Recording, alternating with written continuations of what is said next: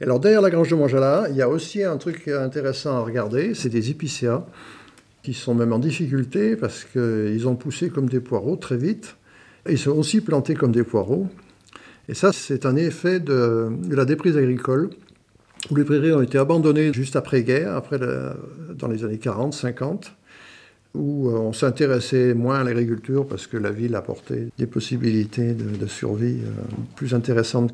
Et ces zones-là ont été euh, plantées d'épicéas parce que les forestiers, les techniciens forestiers avaient donné l'envie aux propriétaires de, de, faire des revenus plus importants en plantant des épicéas comme on plante des poireaux. Alors ils sont plantés trop près, ils n'ont pas été éclaircis à temps, ils sont, montés, chercher la lumière parce que trop serrés. Et puis maintenant, étant trop serrés, ils sont montés trop vite vers la lumière, donc euh, ils ont une certaine fragilité parce que le houppier est perché trop haut, sur un tronc pas assez consolidé.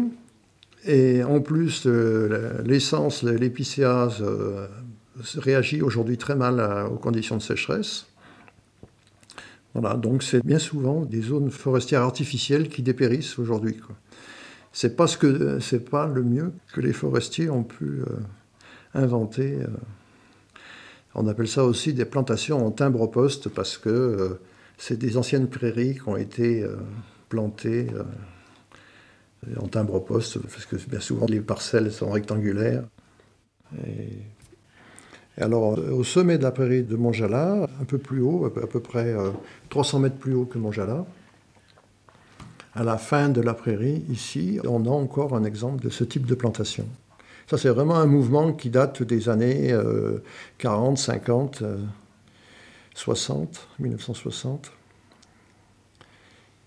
qui est un témoin de ces instants de déprise agricole. Et puis curieusement, aujourd'hui, la déprise agricole n'existe plus. On commence à réavoir des, agriculteurs qui ont besoin de ces surfaces et qui, qui aujourd'hui seraient vraiment pas prêts à abandonner la prairie pour mettre des résineux plantés à la place.